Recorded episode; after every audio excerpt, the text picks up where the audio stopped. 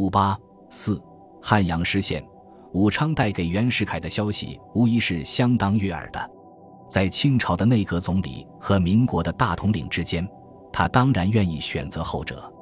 但是老奸巨猾的袁世凯懂得，为了使革命党人就范，他还要给予更厉害一点的打击。因此，他在进京之后，迅速布置冯国璋拿下汉阳。当时袁世凯投入武汉的兵力有第四镇全部。第二镇和第六镇各一个混成协，总共有三万多人，在人数、武器和训练上都还占着优势，但是在各地纷纷独立，清王朝处于土崩瓦解的形势下，清军的士气很低。由于革命军已有了补充，又控制了江面，一切渡江船只都在武昌、汉阳方面，清军要继续进攻也存在不少困难。汉口虽然失守。武汉保卫战的胜败未定，由于汉阳地势最高，龟山的炮火可以控制整个武汉，因此汉阳的得失是胜败的一个关键。冯国璋在召集清军将领开会时说：“今日之战，则重在汉阳。汉阳之大别，即龟山、诸山，俯瞰武汉，如釜底一丸，下至则全城瓦碎，不待攻而自破矣。为今之计。”唯有先取汉阳为攻心之上策。会后，他命令六镇统治李纯将所部分为两队，从侧面进攻。甲队由吴金彪率领，由孝感出发，自新沟渡过香河；乙队由马继增率领，由汉口大治门出发，自堕落口渡河。同时，命王玉甲率队由汉口直渡，从正面进攻。在军事上势均力敌。各有优劣的情况下，要夺取战争的胜利，就取决于集中统一的指挥和正确的战略战术，而这在当时却成了革命军方面的致命的弱点。黄兴虽然当了战时总司令，但是既然是黎元洪委任的，就得听命于军政府都督。军政府孙武的军务部和吴兆麟的参谋部，与黄兴的汉阳司令部是平行的机构，意见不一致就互相牵制。在部队中，又有主军与客军的分歧。主军很大部分是当地刚招募的新兵，没有经过训练，纪律也较差。客军有湘军善战的名声，月饷却比湖北军低，后者已增为十元，前者是七元。在客军中也存在着矛盾。先到的第一协王隆中主张立即进攻汉口，后到的第二协甘兴典不同意，并且说。王部先期到鄂已经休息多日，第二协刚到，需有充分休息，从容准备。王说：“你是巡防军，只能守城，不能打仗。”甘说：“你我在打仗的时候再见高低。”双方争论得很激烈。当时最主要的分歧依旧是在进攻还是防守这个战略问题上。孙武、吴兆麟、杨喜章等人认为，部队中新兵太多，炮队缺乏。不利于发动进攻，主张坚守汉阳。他们认为，兵力不应集中于汉阳一个地方，而应把大部分兵力放在汉阳北面六十里的蔡甸，因为那里是敌人从侧面进攻汉阳的必经之路。黄兴则认为，敌人的主力已移向蔡甸方面，汉口兵力较单薄，正是出其不意反攻汉口的大好时机，因此反对分散兵力。而要全力发动进攻，在矛盾未解决、意见不统一的情况下，黄兴贸然决定反攻汉口。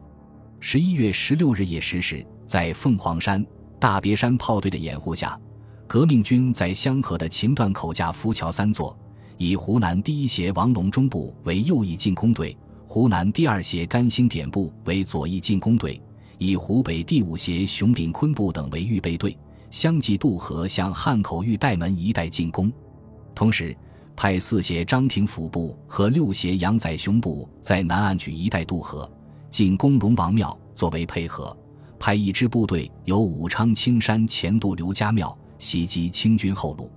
最先渡河的湖南军斗志昂扬，进攻勇猛。那天夜里阴雨寒冷，清兵都躲在屋里烤火。到革命军进入清军防线，才仓皇迎战。革命军乘胜推进，到第二天，前线已推进到居仁门新生路一带。但是在左翼后继的湖北军士没有经过训练的新兵，一听到清军猛烈的机枪声，就慌忙后退。黄兴亲自督战，也无法阻挡，这就立即牵动了全局。湖南第二协甘兴典部首先溃奔，士兵们争渡秦断口，许多人堕河溺死。而原来准备在南岸举渡江的部队，终因清军机枪封锁，没有渡成。前渡刘家庙下游，抄袭敌后的计划也告失败。到十七日下午，左翼已无一人。黄兴看到左翼已溃，就下令右翼的王龙中部撤退。然湖南兵愤恨湖北兵之无用，皆不肯清退，直至午后，由独党官军入夜，时间用船渡过汉水，退回汉阳。十八日。汉口济吉水电公司总经理宋伟臣给武昌军政府的报告中，反映了当时作战的情况。清军于昨日见民军进攻极为勇敢，惶恐异常，也已预备火车施行退却。呼民军自乱，向汉阳撤退。清军亦不敢前进追击，诚恐民军行诱敌之法。后见民军渡桥拥挤，并浮水而过，仍莫名其妙，于是逐渐前进，复占桥口，与岱门一带。渡河反攻失败，挫伤了士气，又增加了总司令部与军务部、参谋部和两湖部队之间的矛盾，革命军方面的不利条件增多了。但是这一期间，由于海军起义并挥师武汉，革命军方面的力量也有了部分增强。在全国高涨的革命形势影响下，进攻武汉的清舰队的下级军官和士兵都早就倾向革命。海筹号。海荣号和海琛号的正殿官何卫生、金卓章、张义博三人编定了英文密码十二种，互通消息，准备待机发动。长江水位在下里八月以后下降很快，三个海字号大兵舰不能在武汉久停。十一月四日，上海宣布独立，海军的重要物资都在上海，因此海军提督萨镇兵就决定秘密率舰队东下。以便海军集中一隅，不使力量分散。途中，海琛号的见习士官杨明把悬挂的龙旗撕下投入江中，而把秘密准备好的白旗挂了上去。这是事先得到舰长黄忠英默许的。其他军舰也都纷纷挂起了白旗。在舰上负责监视的满人吓得不敢出面。海荣号满人帮带急声投江自杀。十一日上午，舰队到达九江。萨镇兵离舰去上海，舰队迅速与湖北军政府取得联系，并分为两队，由汤化龙的弟弟汤湘明率领第二舰队援鄂，其余组成第一舰队，准备下攻南京。第二舰队于十九日驶回武汉，参加对清军作战，使革命军完全掌握了对江面的控制，给了武汉军民很大的鼓舞。艰苦激烈的汉阳保卫战从二十一日开始。十一月十七日，冯国璋向李纯部下达了进攻命令。次日，清军甲支队吴金彪部进至新沟，陆续渡河。十九日抵达蔡甸。二十日，清军乙支队马继增部占领多罗口。两个支队先后完成了从侧面向汉阳发动进攻的准备。二十一日，吴金彪部由蔡甸进抵三眼桥，这是通汉阳的门户。由湖南第二协防守，黄兴命新近组成的混成徒步一标齐国军部增援，同时派去了以金兆龙等为首的敢死队和南京学生军，布设了地雷隔桥与清军对峙。当日夜，为接应已支队马季增部渡河，吴金彪部分兵一营进攻湘河南岸的下黄金口，革命军不知退却，清军取得了一块桥头阵地。二十二日。清军继续猛攻三眼桥，被驻守桥侧汤家山的革命军炮火击退。同日，清军甲乙两支队在湘河南北两岸的上黄金口和余牙墩之间造桥，准备强渡。当日夜，蔡继民与革命军敢死队方兴等在海军起义舰队护卫下，从武昌青山偷渡，企图突袭清军后方，被发觉，半渡而返。二十三日。清军旅日攻三眼桥不下，就将进攻重点转移到已知队方面。马继曾不成夜色渡过黄金口浮桥，于黎明时进攻美娘山、四平山第一山头。革命军和清军之间展开了反复的争夺战。齐国军率领壮士七十多名，冒着清军机枪扫射，奋勇反攻，夺得清军机枪两挺，标旗一面。齐国军两腿受十一处伤，坚持不退。湘军四十九标二营管带杨万贵率所部二十四人冲上山顶，一度将占领山头的清军全部消灭，但因寡不敌众。美娘山终于失去，革命军退守仙女山。二十四日，吴金彪部继续列阵于三眼桥，牵制汤家山革命军，借以掩护已支队进攻。张敬尧率军攻占仙女山，革命军退往郭底山固守。下午，革命军反攻失败，郭底山、扁担山先后失守。军政府为了挽回汉阳的颓势。决定派第三协协统称丙荣率步兵两标和山炮一营，由海荣、海琛两军舰掩护，在二十三日午夜由武昌青山渡江，在江北五通口登陆。二十四日九时，乘务进攻陈家矶附近的三道桥。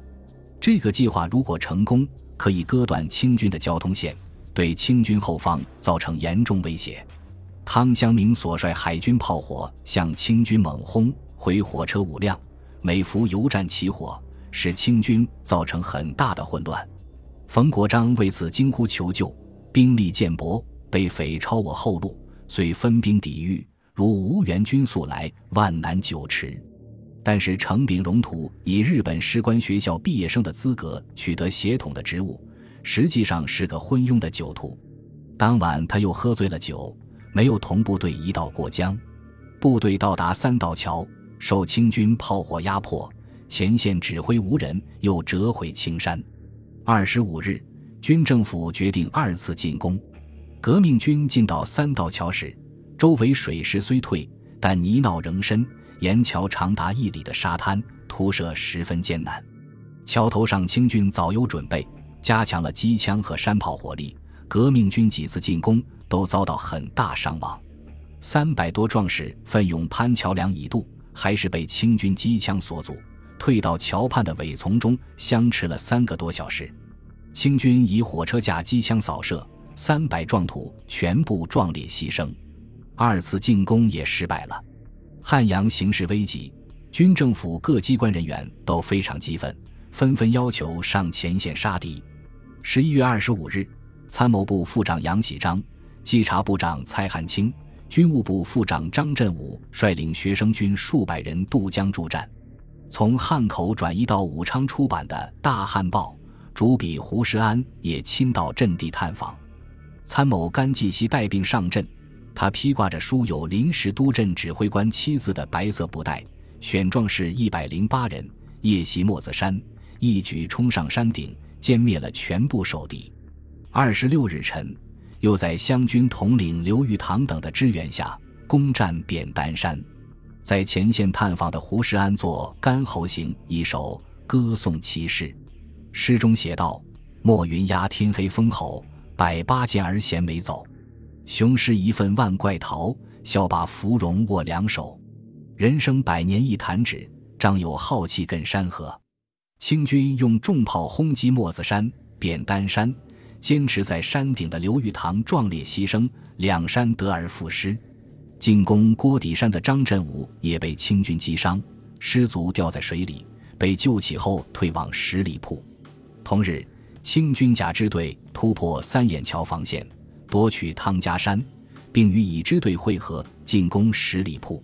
四镇王玉甲部也渡过湘河，占领黑山。革命军全线溃退。湖南第一协退至武昌，第二协退至鹦鹉洲，革命军参谋部副长杨喜章阵亡。当夜，黄兴悲愤地说：“汉阳失守，无何言见人，唯一死耳。”想以死殉职，在同志的力劝下退回武昌。二十七日拂晓，清军攻占梅子山，随即分兵三路：一队攻龟山，两队攻汉阳。上午十一点。占领龟山，当时革命军的精干已伤亡殆尽，没有经过训练的新兵纷纷后退。从远道前来的保定入伍生和留日学生高冠英等许多人组织敢死队投入战斗。留日士官生肖中英看到汉阳将要陷落，组织敢死队渡江，在汉阳铁厂码头登岸，持枪杀敌，遭清军猛烈扫射，全部英勇牺牲。下午，汉阳忠告陷落。据综合战报，汉阳之战，革命军前后共伤亡了三千三百多人。在革命军和汉阳人民乘船向武昌撤退时，清军又向江中开炮。据当时报纸记载，武昌城外由江中捞出之死尸陈列堤上，不计其数，内有未死而呻吟者，有妇人抱子，母死而子苏啜泣所如者，血溅江边，死者相枕藉，形成了一幅惨绝人寰的画面。黄兴撤离汉阳，回到武昌。军政府在二十七日召开紧急会议。黄兴当时悲愤万分，深以汉阳失守为愧，建议放弃武昌，顺流而下进攻南京。黎元洪赞同黄兴的意见，但多数革命党人都强烈反对。范腾霄、张振武等慷慨陈词，表示武昌是守义之地，决心要与城共存亡。张振武拔刀起立，大声说：“敢言放弃武昌者斩！”全体掌声如雷，一致决意坚守武昌。革命党人虽败不馁的精神，终于赢得了后来的胜利。当晚，黄兴乘轮离鄂。